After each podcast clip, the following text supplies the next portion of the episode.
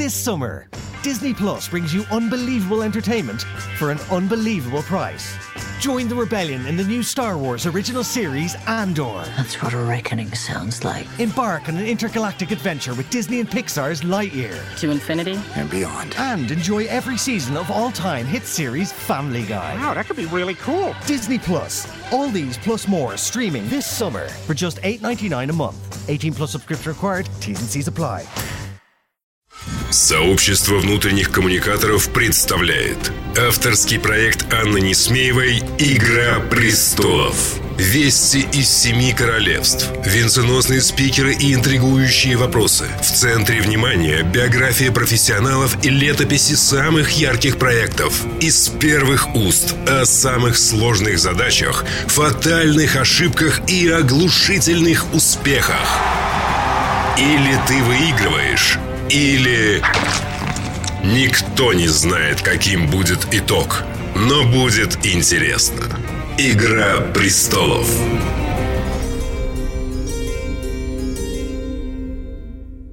Здравствуйте, дорогие коллеги, HR, коммуникаторы и все, кто сегодня с нами. Или будет слушать эту программу в записи. С вами подкаст «Игра престолов». Программа о людях, которые создают связи внутри компаний и о том, как эти связи работают. С вами, как всегда, я, Анна Несмеева. А в гостях у меня сегодня... Катя Белоусова, я Global Head PR и внутренних коммуникаций Дайнина Group. С ума сойти. А, Кать, ну ты у нас просто заслуженный гость, можно сказать, э, звезда этой программы, этого шоу. Мы уже с тобой дважды встречались в первом сезоне, и, конечно, я не могла не позвать тебя снова, потому что ты у нас один из самых ярких персонажей э, российских коммуникаций, которые мне известны. Спасибо. Но да, однако прошло уже, э, наверное, три, да больше уже, четыре года с тех пор, как мы с тобой общались в эфире. Э, скажи мне, пожалуйста, что было интересного э, за это время? Такой краткий обзор предыдущих серий. О, краткий обзор предыдущих серий сводится к пандемии. Вот, а за эти три года, четыре, ну, четыре, наверное, да, уже я, я сменила два места работы. Я ушла из тревела, поработала а, на крупную российскую социальную сеть ВКонтакте. И сейчас обратно вернулась в международный бизнес, а, который тоже связан с, с тревелом, плюс финансы, плюс интертеймент. А, опять в роли а, пиар и внутренних коммуникаторов. На сей раз а, у меня сильно больше международки, чем было. У меня сейчас 12 офисов по всему миру, в компании работает 30 тысяч человек. Вот, собственно говоря, я занимаюсь а, пиаром и коммуникациями а, внешними этих брендов и внутренними коммуникациями для всех этих офисов. Слушай, ну, пожалуй, за это время ты у нас первый человек, который э, возглавляет э, это направление в международной, действительно в международной компании, а не только в российском офисе. Э, скажи мне, есть ли принципиальная разница между работой в российском бренде и в международном бренде? А, ну, наверное, несколько есть аспектов, не то чтобы разница, есть несколько аспектов. Во-первых, э, у меня очень удаленная команда, то есть команда сидит в Индии, на Филиппинах, в Румынии, в Богате, в Колумбии, э, в Латвии, в Молдове и так далее. И у нас разные часовые пояса, и нам все время приходится находить какие-то компромиссы для э, синков, потому что иначе команда будет жить каждая по-своему, и не будет никакой синхронизации единой такой обертки и системы коммуникации внутренних. Это первое первый момент. А, второй момент, естественно, всегда нам приходится учитывать местные локальные особенности, потому что я общалась много с пиарщиками на российском рынке, с внутренними коммуникаторами, и они все, а, все люди, которые работали в представительствах в России, да, все рыдают, говорят, они нас все, не понимают. Да, они все воют, потому что им всем навязывают сверху то, что мало адаптируемо для российской действительности, и им от этого нехорошо. Это начиная от праздников, которые локально здесь не празднуются, не знаю, какой-нибудь День Благодарения или еще что-то, да, а, и при этом никто не обращает внимания на локальные праздники, которые актуальны там, для российского рынка, для российской действительности, ментальности и так далее. И, как бы, и, собственно говоря, я, опираясь вот на этот опыт, а, делаю сейчас все для того, чтобы локальные офисы имели возможность работая в единой системе коммуникаций, выстраивать свою коммуникацию согласно культурным особенностям каждого региона. Потому что в Индии это одно, на Филиппинах это другое, а, там в Богате это третье. Например, а, в Богате нельзя не поздравить сотрудников с Рождеством и не подарить им подарки, потому что это сверхрелигиозная, Колумбия сверхрелигиозная христианская ну, страна, и там это неуважение к сотрудникам, не поздравить их с Рождеством. При этом на Филиппинах там к этому меньше Как бы на это меньше внимания обращают, хотя там тоже есть свои особенности. Например, на Филиппинах в качестве подарка сотрудникам на Рождество обязательно дарят ветчину, ставят холодильники с ветчиной, это считается хорошим тоном. Ну, то есть, как бы, если у нас в России мы не поздравим сотрудников с Рождеством, ну, кажется, ничего не случится страшного. Ну, то есть, есть много разных культурных особенностей, и вот еще раз, моя сейчас основная задача с точки зрения внутренних коммуникаций – построить систему, а, чтобы э, все работали, там, мы были все on one page, мы все были как бы примерно одинаково действовали, но в рамках наших культурных особенностей региональных. Слушай, ну задача вообще мега непростая. С другой стороны, э, ты можешь реализовать вот эту самую мечту, чтобы все было правильно уже с позиции небольшого брата, да, а с позиции человека, который попробовал это изнутри э, в представительстве. Да, тут я даже не знаю, позавидовать тебе или посочувствовать. Нет, это, это мега интересно. Это правда очень, это мега интересная задача, э, потому что э, это мульти, это по-настоящему мультикультура культурно, это по-настоящему мультирелигиозно, это по-настоящему мультинационально, а, это мультиаудиторно, потому что у нас разные бизнесы, и люди работают, и разные целевые аудитории, и это очень интересно. Ну, насколько я понимаю, э, в связи с такой спецификой вы прям вот полностью в онлайне.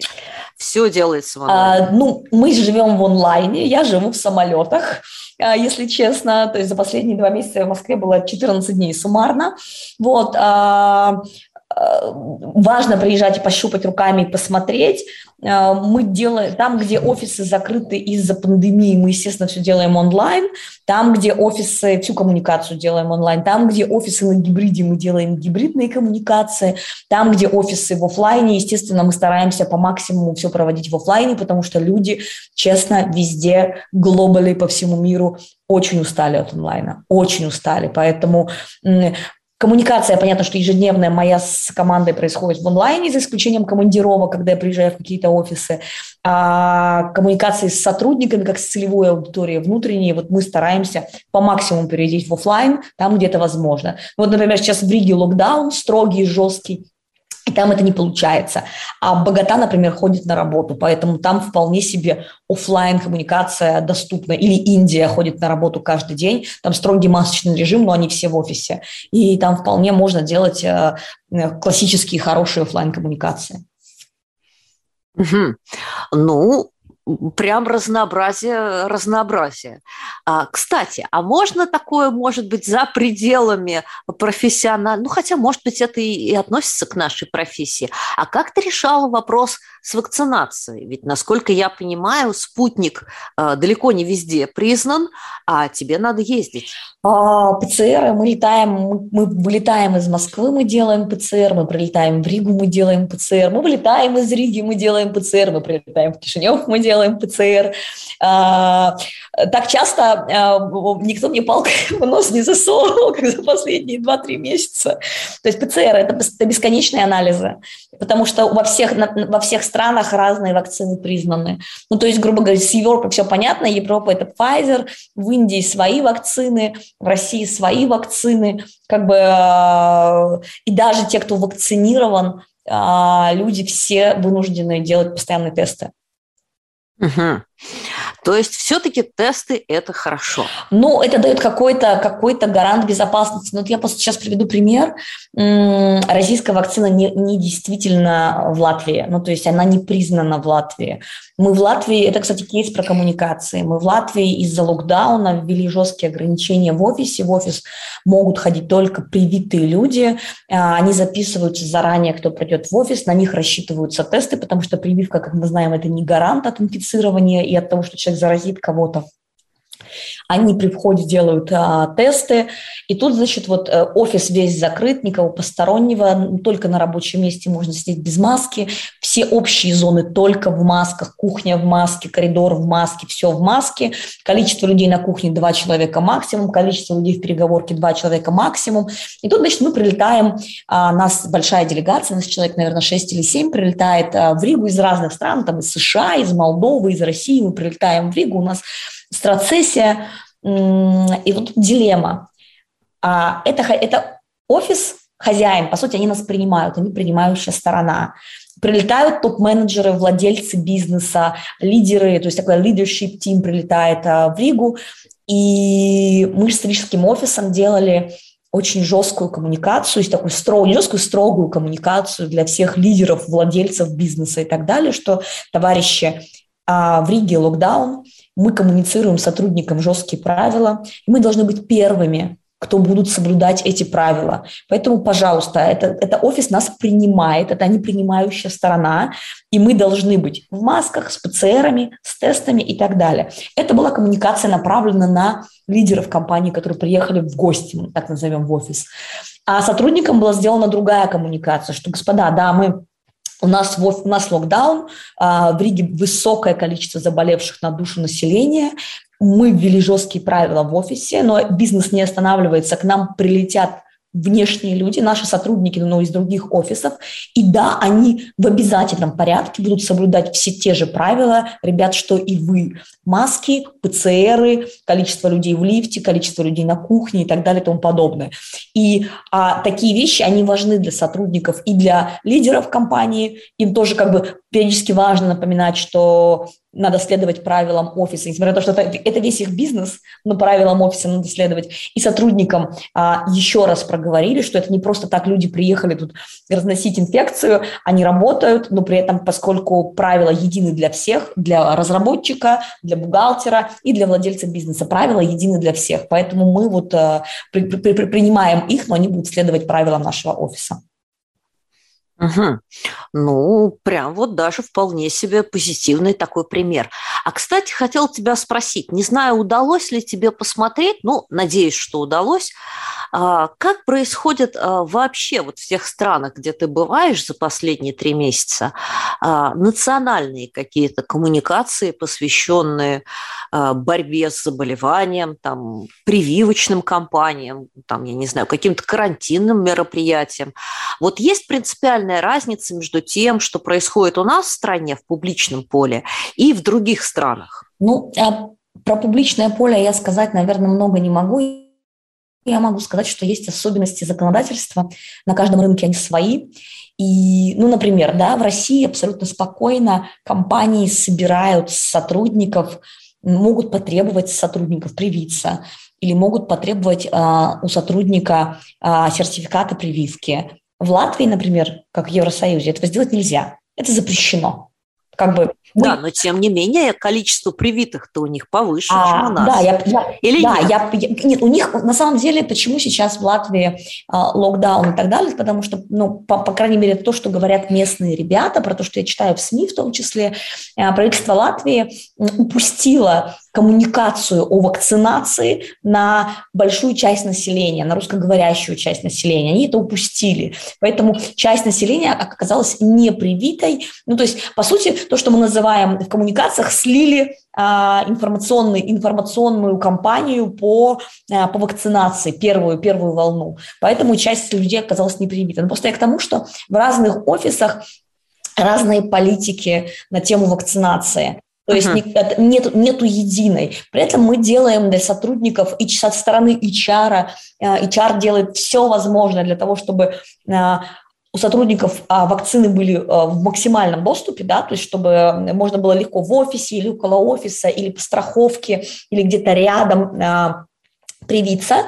Это со стороны HR, а со стороны коммуникации мы, мы делаем, вот как, сейчас как, там находимся в центре такого процесса мы делаем большой лендинг, который будет доступен только по внутренним опишникам, то есть это внутренняя платформа, вот, а, где, на, где будут разные, ну, многостраничный лендинг. Для каждого а, рынка мы собрали информацию, какие политики, что можно на, на, в локальном офисе, что нельзя в локальном офисе, сколько людей в процентном соотношении примерно привито у нас в офисе, сколько там, ну, в общем, большой пул информации по каждому конкретному локальному офису но делаем это на едином лендинге, потому что, а, мы все-таки международная компания, мы глобали, и сотрудники должны чувствовать, а, что они работают в глобал компании, а не в небольшом офисе в Каире, где, например, там 90 человек сидит, да, всего, а, а, но при этом мы понимаем, что с каждому сотруднику, ну, им не очень интересно, что происходит в Индии, по сути, да, или что происходит, не знаю, в Румынии. Им интересно, что происходит... Неинтересно или все-таки интересно? Да нет, как бы, ну, я,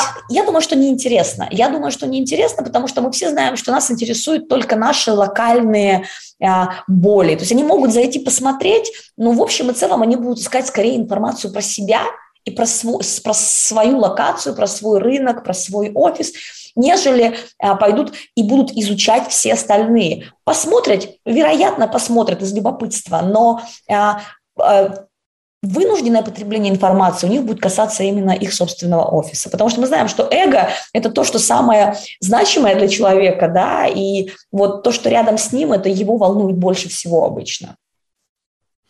Угу. Ну, слушай, мы с тобой тут просто рассмотрели уже историю с коронавирусом со всех сторон, буквально изучили даже в международном аспекте.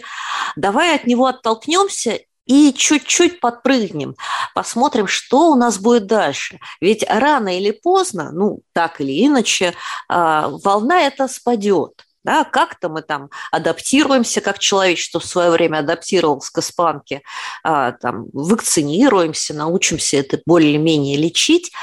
А, но как ты думаешь, оставит ли в принципе вот эти два года а, действительно серьезный след на том, как мы общаемся с сотрудниками, как мы общаемся между собой, как мы строим рабочие процессы? Конечно, конечно. Ну, во-первых, это не то, что оставить след, он уже, он уже, процессы уже поменялись, и они вряд ли вернутся в исходное положение. Компании научились работать на гибриде и в онлайне. А, Все, научились. Процессы выстроены. Для этого появились софты. Софты установлены на, на компы. Научились трекать рабочее время. Проходят, а люди поняли, что не все умеют работать в онлайне. Стали, работодатели стали предоставлять возможности для адаптации к, онлайну, обучать сотрудников работать в онлайне, а, общаться в онлайне. Появилась культура онлайна. Ну, то есть, например, если первые, я помню первые месяцы, март 2020 года я работала в тревеле, нас одних из первыми загнали на удаленку. И а, люди не всегда включали камеру, например, да, сейчас мы понимаем, что не включить камеру на звонке – это дурной тон. А, мы понимаем, что там, не знаю, а, научились выключать микрофоны, научились пользоваться а, backgrounds, да, в, в, там, в Zoom или в Teams или еще где-то, да, то есть научили фонами научились пользоваться и так далее. То есть появилась культура, появился онлайн-этикет, а, появились инструменты, они уже установлены. Соскучился ли мир по офлайну? Да, и все, когда вырвутся, они а, в какой-то момент будут наедаться офлайном. Но, тем не менее, много профессий научилось работать в онлайне. Вот мы можем себе представить, что два года назад бухгалтер бы сидел дома и работал, вот там, не знаю, бухгалтерия большая, 50 человек, например, да, не просто бухгалтер-частник, который обслуживает ИП какое-то, да, а прям вот большая бухгалтерия, она вся работает в онлайне и ничего, и получается, и отчетность вовремя сдается, и документами, а, документ, электронный документооборот получил новый пуш, и никто не делает круглые глаза, когда ему предлагают подключиться к системе электронного документооборота быстренько и обменяться в электронном виде актами. Раньше, помни, помнишь, да, раньше, когда курьеры приезжали, это было ужасно. Да, стоит, ждет, это было поставьте печать ну, и так слушай, далее. И много чего произошло. Кать, до сих пор, я тебе говорю, у меня есть масса компаний, крупнейших российских компаний, моих клиентов, а я им говорю, ребят, давайте я вам отправлю в ЭДО акты по обучению ваших сотрудников. Они говорят, ну, ИДО у нас есть, но мы к нему не подключены, а к нему подключен только какой-нибудь филиал XYZ. Так что вы давайте нам, пожалуйста, курьером, курьером. Я думаю, что они тоже придут все-таки к ИДО, потому что ИДО будет им дешевле, потому что ИДО будет удобнее, у них не будут теряться акты а, и так далее. Но я, я к тому, что мир уже перестроился. Будет ли обратный откат небольшой? Да, он будет. Но в общем и целом люди а, будут работать на гибриде, люди будут работать в онлайне. А, вот опять же, вот а, давай рассмотрим кейс. Я работаю, я возглавляю глобальные коммуникации компании, в которой работает 3,5 тысячи человек, это очень много. 12 офисов – это очень много по всему миру. Не в России, по всему миру. И э, люди искали, моя компания, мой работодатель, они искали человека, не привязанного, например, к большому офису в Риге, где почти 800 человек работают, или не к большому офису на Филиппинах, где работает 700 человек, или не к большому офису в Кишиневе, где работает 1100 человек. Они искали конкретные компетенции. Им все равно, где человек лоцируется, да, то есть где он находится. Им важны были компетенции. И, по сути, пандемия открыла возможности а, для мира посмотреть на российский рынок, например, да, и для российского рынка посмотреть на мир. И это касается многих, не только как бы наших конкретных э, геолокаций, но и всего мира. Можно найти человека, который будет из Южной Африки, не знаю, рекрутить людей, потому что люди уже привыкли к онлайн-интервью. И это очень круто, потому что даже с точки зрения вот работодатель сотрудник, все, уже, уже по-другому все работает. Никто не зовет сейчас в офис. Ну, то есть зовут, но мало. Может быть, на финальное интервью какую-нибудь очень супер важную позицию. Все остальное решается в онлайне. Семь лет назад, когда я сидела на Шри-Ланке э, в отпуске, у меня случился кризис, у меня ушел СММщик, и я онлайн искала СММщика и собеседовала его, у меня просто был коллапс головного мозга. Я не понимала, я не чувствовала, я не понимала, как проводить это интервью, что у него спрашивать, на что смотреть. Сейчас вот за два года интервью с сотрудниками, понимаешь, думаешь, вообще все просто, все хорошо, все понятно. Да, и вставать не надо, и бежать не надо никуда. Да, абсолютно верно, абсолютно верно. Не боишься опоздать на встречу. Ну, то есть как бы все, а, все стало по-другому. Э, все, уже пришли изменения. Откатятся, да, немножечко откатятся, но обратно все вернется вот в, в онлайн. Да, ну, по твоему радостному тону я слышу, что ты рада этому. Я тоже не скрою, когда вся эта бодяга сага началась, я так немножечко злорадно потерла ручки и сказала, ну да, наконец-то вы все с нами в одной лодке. Потому что я-то тоже работаю в онлайне и в распределенном офисе уже очень давно. А, у нас онлайн-обучение, онлайн-консультирование но как же ломала и плющила наших коллег. То есть вот целый год основной запрос во всех чатах, во всех а, профессиональных форумах, тусовках, а, он звучал, вот было два типовых запроса. Э, первое. Как нам сплотить и вовлечь сотрудников, которые сидят в онлайне? А, и второе. Ой, а что бы нам еще такое придумать, чего еще мы не делали? А, вот ну, то есть у меня есть ответ на этот вопрос, но вот как ты думаешь, вот что бы ты ответила, если бы тебя об этом спросили? Как вовлечь сотрудников? А, слушай, ну, во-первых, каналы коммуникации и вовлечения, они разные, но я сейчас тебе приведу пример. Я буквально, это вот случилось, просто прям, вот мы попали сейчас в струю разговора. Я несколько дней назад была в гостях а, у своей бывшей коллеги, которая работала со мной а, в очень, компании с очень крутой корпоративной культурой, Эндер Связной. Она у нас была фан-менеджером, сейчас у нее свое ивент-агентство. И Катюша рассказывала, например, а, про онлайн-ивенты. Да, вот как я уже говорила, мы все очень сильно устали от онлайн-ивентов. Ну, потому что сидишь и смотришь, что там происходит, отвлекаешься, не вовлекаешься и так далее. Что придумали ребята? Вот что, что придумала Катюша Лисевичева? Они сделали онлайн-ивенты с многоканальным, с многоканальной трансляцией, с тем, что люди, которые находятся, например, в Челябинске, могли голосовать за песню, которая будет следующая, как бы и диджей, который был на мероприятии в студии, ставил ту песню, за которую голосовали люди прямо в режиме онлайн. То есть появились инструменты онлайн вовлечение людей, например, в ивенты, да, когда ты можешь управлять камерами, с которой, с которой тебе покажут мероприятие, ты можешь посмотреть много разных сцен и выбрать это в онлайне. Ну, то есть очень много разных вот таких вот а, крутых вещей, потому что в пассиве, действительно, в пассиве все очень устали смотреть в экран и не вовлекаться, потому что как только ты вот смотришь просто в экран, через 5 минут у тебя начинает чесаться нос, через 8 минут тебе хочется налить себе кофе, потом ты выключаешь камеру и отходишь от этого, потом тебе надо пойти взять, почесать котика, и как бы действительно теряется. А когда ты взаимодействуешь а инструменты появились взаимодействия с обратной стороной, да, которая тебе что-то пытается донести, не знаю, будь то обучение, будь то мероприятие корпоратив новогодний, вот как а, делала, делала Лиса, а еще что-то. Ну, то есть как бы появились уже инструменты, которыми можно потрогать. Вот кейс а, с онлайн-ивентом, когда можно посмотреть и пощупать, меня просто настолько вдохновил, потому что мы вот сейчас тоже думаем про Новый год, и я думаю, господи, ну люди-то так уже устали от онлайна, а мы им сейчас очередной будем онлайн-корпоратив. Ну, боже мой, там даже если мы поставим группу Brain брейнсторм, если мы им поставим, даже если мы им стинга поставим, это будет, они, они отойдут от камеры, потому что это просто пассив. Все, все дело вот именно в интерактиве. Как только появляется интерактив в онлайне для сотрудника, тут же он включается. Ну, на самом деле, моя версия звучит гораздо более прагматично и печально, чем твоя. А, я как бы, да, я тоже люблю всякие разные инструменты, но весь год а, я, например, повторяла только одно и то же.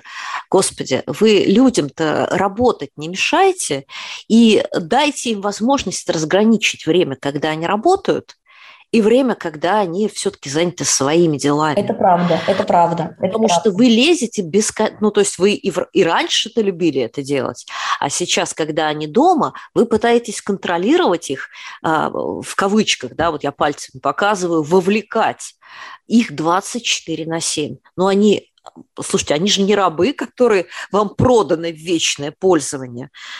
Помогите им работать, а в остальное время дайте им пожить просто спокойно. Это на самом деле большая проблема. Вот смотри, а, эта проблема не только а, по отношению к сотрудникам, которым, как я, например, там, да, вовлекаю как-то людей, но и проблема меня как сотрудника, и проблема людей, которые живут а, в онлайне сейчас, да, Раньше... Да, вот я, я бы сказала, что у них наоборот слишком много взаимодействия Да, да 8 стало. утра, 8 утра ты поднимаешься, едешь на работу, к 10 приехал, там 7, 8, 9 ушел, выключил компьютер, у тебя рабочий день закончился. То есть было начало рабочего дня, был конец рабочего дня. С момента, как мы перешли в онлайн, начала и конца рабочего дня нету.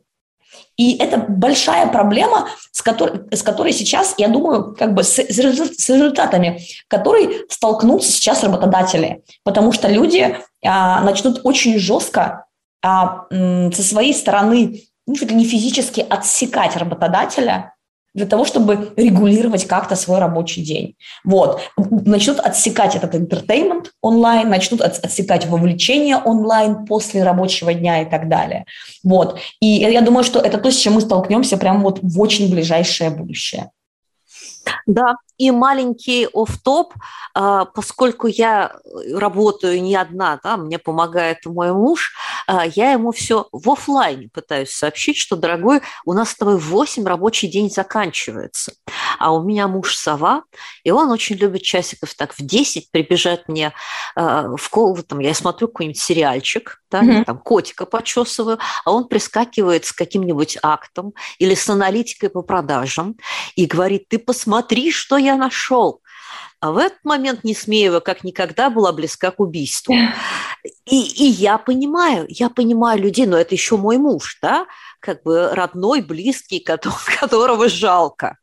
А если это работодатель, который где-то там, или какой-то внутриком, который где-то там сидит и стучится к тебе все время, все время царапает коготками, да, вот в эту виртуальную дверь, ну это же ужасно, просто вообще застрелиться хочется. Ну да, да, да, да, да, это как бы, ну то есть я понимаю, когда есть люди с функционалом, которые работают там а, больше 8, 9, 10 часов рабочего дня, ну это их собственный выбор, но а, сотрудники как бы а, остальные мы не имеем, мы не имеем права навязывать им такую длительность рабочего дня, и кажется, что работодателю придется принудительно самим работодателям, самим себя придется принудительно регламентировать на ограничение контактов э, онлайн с сотрудниками вне вот этого стека рабочего времени, потому что иначе они столкнутся с текучкой, с возмущением, с негативом, с отсутствием вовлечения э, там, и так далее и тому подобное.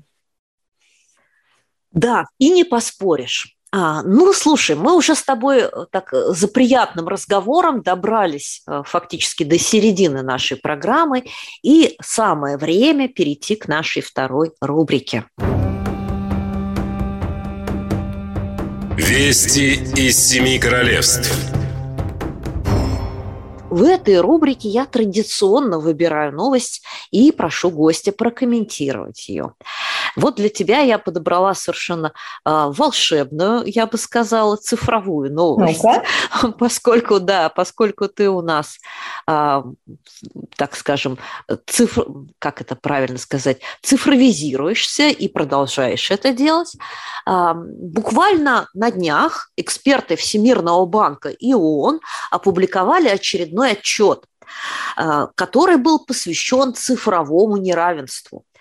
А, в этом отчете утверждается, что доступ в сеть – неотъемлемая часть прав человека. Однако в апреле 2021 года только у 4,72 миллиарда людей был постоянный доступ к интернету. А, и в России, например, э, в конце 2020 года доступа к интернету не было у 28,6% 60% э, семей, согласно данным Росстата. А, вот что скажешь, э, есть ли такая штука, как цифровое неравенство? Будет ли оно преодолеваться? И как это скажется на том, а, что мы строим коммуникации в основном в онлайне? Ну, смотри, а, я работала в 2011 году в e-commerce, и после этого, как бы, ну, я перешла, собственно говоря, в digital среду в 2011 году. С 2011 года я все время нахожусь здесь. И каждый раз, когда мы готовим какие-нибудь отчеты для инвесторов, презентации для инвесторов, мы всегда показывали проникновение интернета. А вот, собственно говоря, проникновение интернета, как его считают в мире, это количество м- смартфонов на душу населения с выходом в интернет. То есть даже если это там пластиковая говорилка за полторы тысячи рублей, но у нее есть выход в интернет, считается, что у человека есть доступ в интернет. Так вот, по такой статистике, например, когда у человека есть доступ в интернет физический, неважно, пользуется он им или нет, а в России уже в 2014 а, году, в 2014 году доступ в интернет был у 89% населения. Вот, поэтому у меня очень сильно большой вопрос к а, Всемирному а, банку, банк называется, да, Всемирный банк а, ну, собственно, да. это Всемирный банк и ООН да. делали исследования. Да, а для России они да. опирались на Росстат. Но здесь, я так понимаю, речь идет скорее о постоянном доступе. То есть фигурирует э, термин «постоянный доступ», э, и они считают и мобильную связь, и беспроводной интернет. Я думаю, что здесь надо действительно просто разбираться. Я не могу прокомментировать на эту новость никак, потому что надо смотреть, на что они смотрели. Потому что кажется, кажется, что сейчас кнопочные телефоны, а, если мы говорим про душу населения в России, остались только тому поколения, условно говоря, наверное, 85 плюс. Потому что даже мой дедушка в свои там 80 лет, несколько лет назад, пользовался уже не кнопочным телефоном это значит, у него уже был выход в интернет. Вот. А, и дальше просто вопрос, что они имеют в виду под... Э, да, я задам тогда вопрос чуть по-другому. А, скажи мне, пожалуйста, а всегда ли наличие доступа ну, как бы физически, а, действительно означает, что человек этим пользуется? Или это то искушение, перед которым нельзя устоять?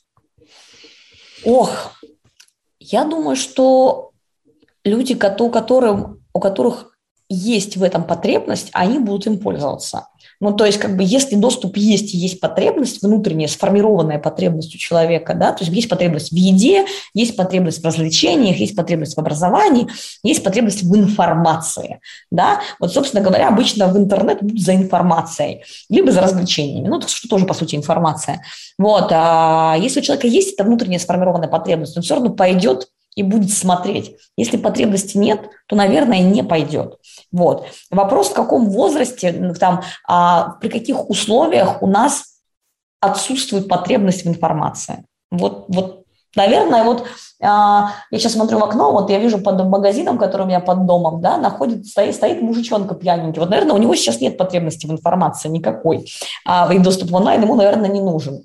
Но кажется, что все остальные люди, которые идут по улице, у них есть потребность в информации, и они идут и как бы и и, и, и могут получить эту информацию благодаря тому, что у них есть девайс с выходом в интернет.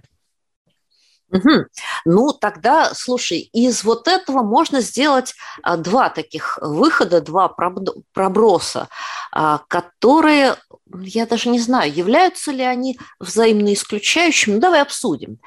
А, первый вывод не кажется ли тебе, что на фоне всеобщего проникновения, там, всеобщей цифровизации вот этого всего, мы оказываемся одновременно под риском э, зависимости от того, что э, публикуется в этом самом интернете, и одновременно э, под риском зависимости от самого доступа. Да? Не утрачиваем ли мы какие-то другие навыки, способы и каналы коммуникации, получения информации, договора способности вне этой сети? И э, можем ли мы всегда полагаться на то, что есть в этой сети? А, ну, тут, еще два очень важных вопроса ты подняла. Первый вопрос, а, не будем ли мы зависеть? Мы уже зависимы, когда, если ты помнишь, тут на Медне, где-то недели три назад, а, лег Facebook, или, или была вся, да, Facebook, да, или, да, или была вся инфраструктура и все продукты, которые связаны с Facebook, WhatsApp, да, Инста и так далее. Слушай, я сижу лично для себя в Твиттере, весь Твиттер глумился вообще над этим. Вот. Просто нечеловечно. А я пыталась написать сообщение своей маме, с которой я общаюсь, собственно говоря, в WhatsApp исключительно, как, как аудио, так и видео, так и текстом. И у меня была истерика небольшая на тему того, что, потому что я пытаюсь зайти, я еще сначала не прочитала новости, я пытаюсь зайти, у меня не отправляются сообщения, я не понимаю, что происходит, почему она не отвечает мне на сообщения, я пытаюсь дозвониться, сигнал не проходит, а в итоге там через полчаса мучений я набрала ей по телефону.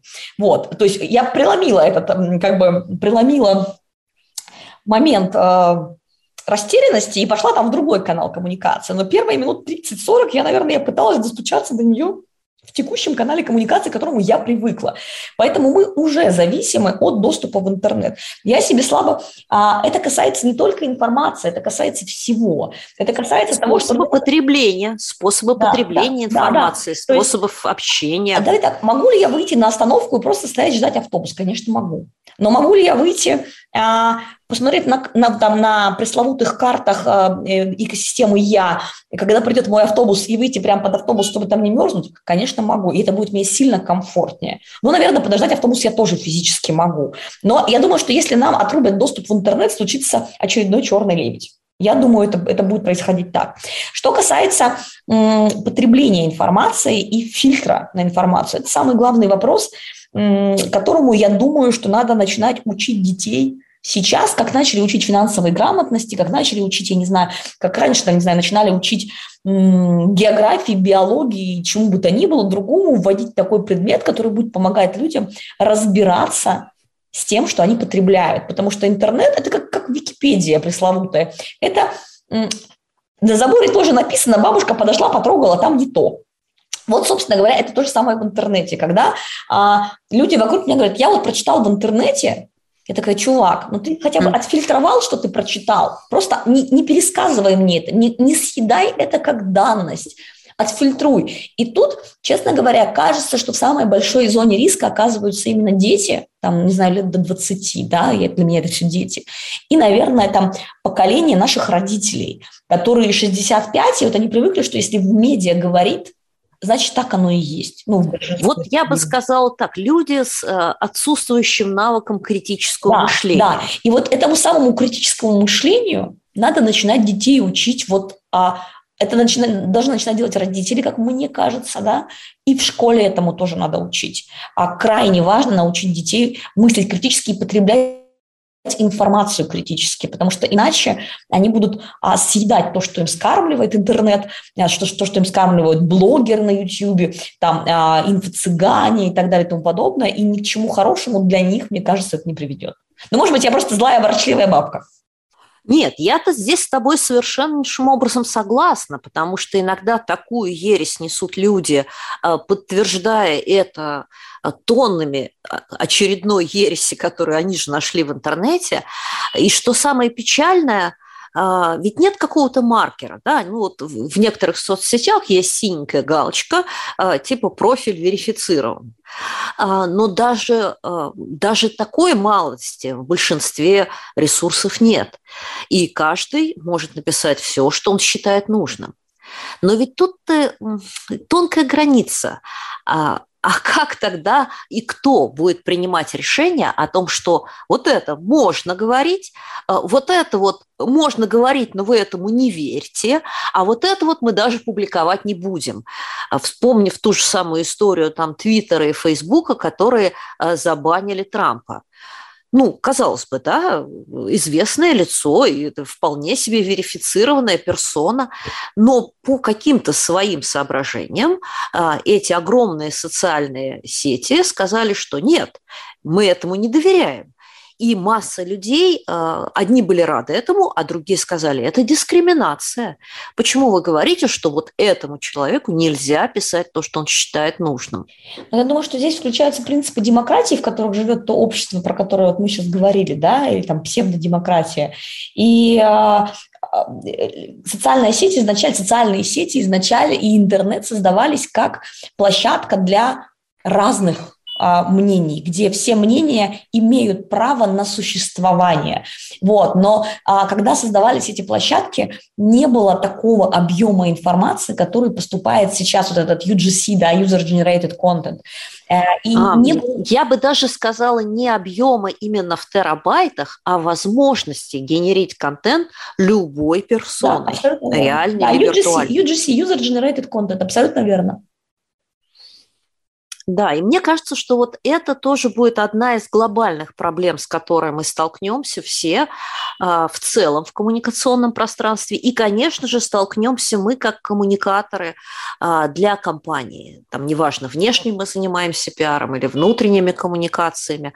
А, взвешивать валидность источников, да, взвешивать достоверность и не скатиться при этом в цензуру. Да, да, да, да, это очень тонкая грань на самом деле. Я вижу, что сейчас там а, наше государство идет в сторону цензуры, к сожалению, периодически. А, вот. Но на самом деле это не только наше государство, как мы видим по кейсу с не Трампом, только. как мы видим по кейсу с Трампом, с тем же самым пресловутым. А, это происходило и в, там, в, других, а, в других государствах, а, в которых демократия возникла сильно раньше, но это уже такое, это более политический вопрос. Нет, ну ты извини, история на YouTube, когда а, они а, сделали дисклеймер в правилах, а, что для некоторых стран, включая, например, Германию, нельзя публиковать а, контент, который ставит под сомнение результаты выборов. На что немедленно наши российские пропагандисты возмутились и сказали, это дискриминация, мы тоже хотим, чтобы у нас нельзя было. Ну вот вот, вот. Ну, что есть, что есть. Хорошо. Нет у меня ответа, да я думаю, в общем, ни у кого еще ответа нет, потому что а, мы все вместе проходим этот путь, мы его проживаем, а, и, наверное, нам предстоит только еще выработать какие-то валидные ответы, а, как искать здесь э, те самые зерна истины среди кучи всякой шелухи. Не знаю, потому что это и не может быть, наверное, в чистом виде авторитет организации или там общественного движения или конкретного лица, а, потому что, ну, а кто их взвешивает, эти авторитеты? И э, как избавиться от подделок, ну, которые множатся. Тут, знаешь, еще очень, очень маленький аспект такой, но крайне важный. Когда мы говорим, как бы интернет, там, социальные, говорим, не интернет, социальные сети. Социальные сети – это канал коммуникации, да, очень мощный канал коммуникации. Но в первую очередь, наверное, человек-человек. Да, человек-человек, да, да, да, да, да, да. да. А, и, собственно говоря, другие каналы коммуникации, как радио, телевидение, газеты и так далее – они так же, как и интернет, а, создавались когда-то кем-то, да, развивались, а, как-то эволюционировали, но чуть более медленно. И, соответственно, у людей была возможность своевременно, наверное, в зависимости от масштабирования канала, настраивать правила, процессы, а, фильтры, адаптироваться, адаптироваться и да. так далее. Интернет же, как бы социальные сети, если, если ты помнишь, то есть как бы, я, например, помню, как я получила в шестом году, я получила инвайт во ВКонтакте или в седьмом в седьмом, наверное, да, инвайт да. ВКонтакте. То есть это, это первые зачатки социальных сетей. То есть это было, условно говоря, 15-17 лет назад. Это очень маленький период. А скорость масштабирования, а, она огромна была. И поэтому мы не прожили те болезни роста с точки зрения интернета, которые прожили другие каналы коммуникации, с точки зрения социальных сетей, прошу прощения, которые прожили другие каналы коммуникации. И, возможно, сейчас мы вот расхлебываем то, что мы, а, то, что мы не смогли вовремя а, из-за скорости развития канала коммуникационного а, адаптировать. Не могли. Да мне кажется, здесь дело даже не в скорости, сколько в приобретении опыта. Для того, чтобы э, как-то более-менее осмысленно поступать, надо иметь опыт. Ты не можешь предсказать то, что еще не случилось, и того, чего нет в твоем арсенале ну, как бы вот гипотетически как-то, ну, это довольно сложно предположить. Использовать старые методы, там, верификации, цензуры, еще чего-то, что было раньше, невозможно, потому что другие среды, другие способы общения, другие принципы. А, если, если говорить а, так проективно, мне кажется, что, безусловно, человечество что-то придумает, а, но оно придумает позже, задним числом, в то время, когда люди переползут еще на какую-нибудь другую платформу, да, на какой-нибудь еще новый способ коммуникации. А, хорошо. Все мы с тобой теперь уже и про социальные сети рассказали, препарировали их со всех сторон. И настало время нам похвалить кого-нибудь.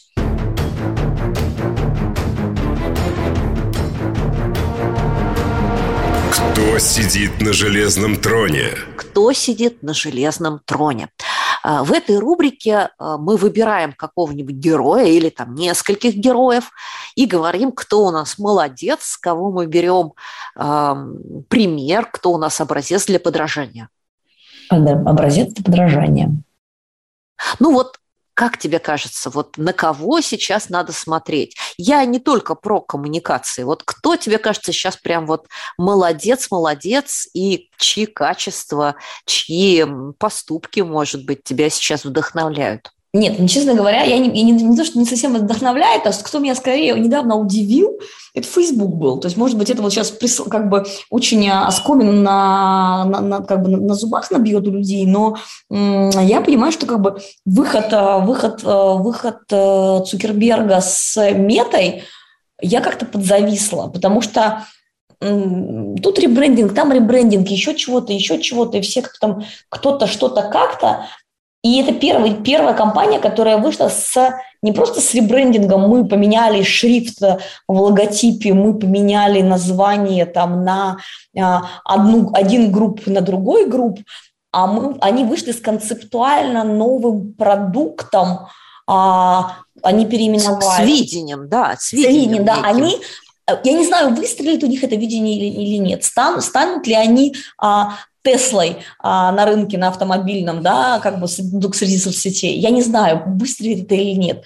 Но для меня это было крайне неожиданно. Возможно, потому что у меня консервативен мозг, и я живу там в текущих парадигмах, там, не занимаясь там, футуристическими прогнозами и не смотрю на там, то, что делают футуристы, да, но для меня это было вообще концептуально новое а, решение. Вот, и выход, и их выход вот, вот на пустом, на ровном месте, без предупреждения, без какой-то подготовки общественности к этому, это прям очень интересный кейс. Очень, угу. очень.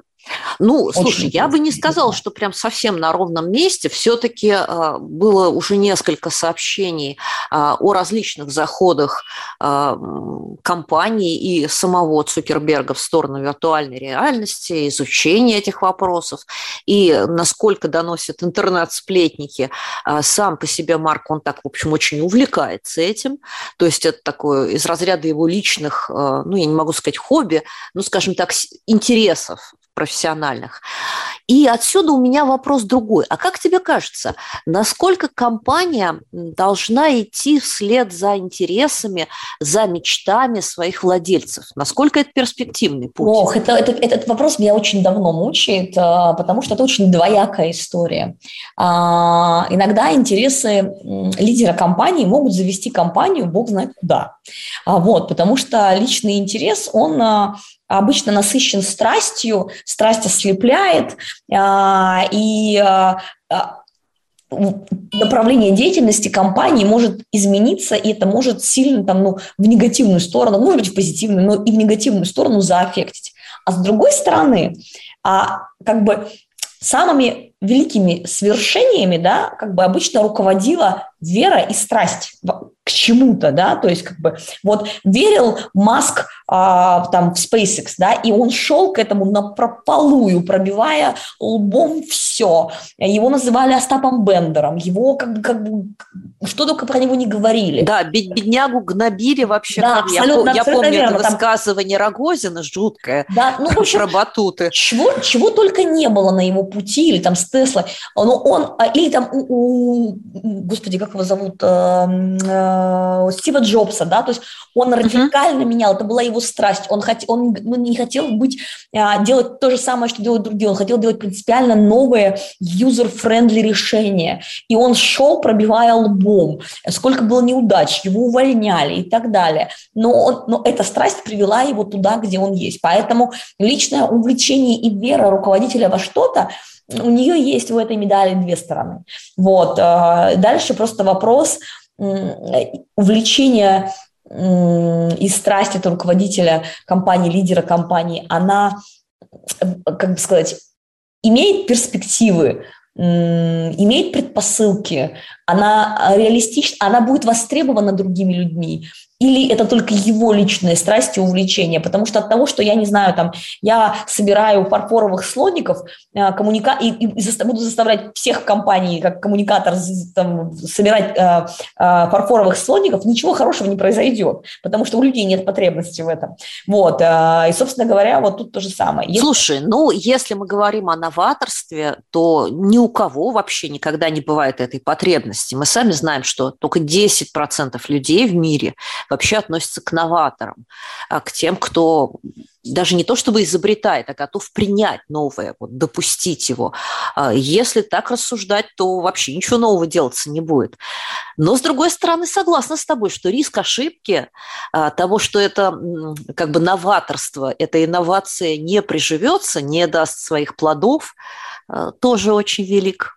Ну, мы видели много разных интересных кейсов, когда а, компании ну, а, в лице лидера делали какие-то интересные новые для рынка ходы. Я, например, вспоминаю Полонского с его маркетированием. Да? Ну, э, это было новое для российского рынка позиционирование, маркетинговый ход и так далее, но ничем хорошим, к сожалению, не закончилось. Не то, что для Полонского, для компании ничем хорошим не закончилось.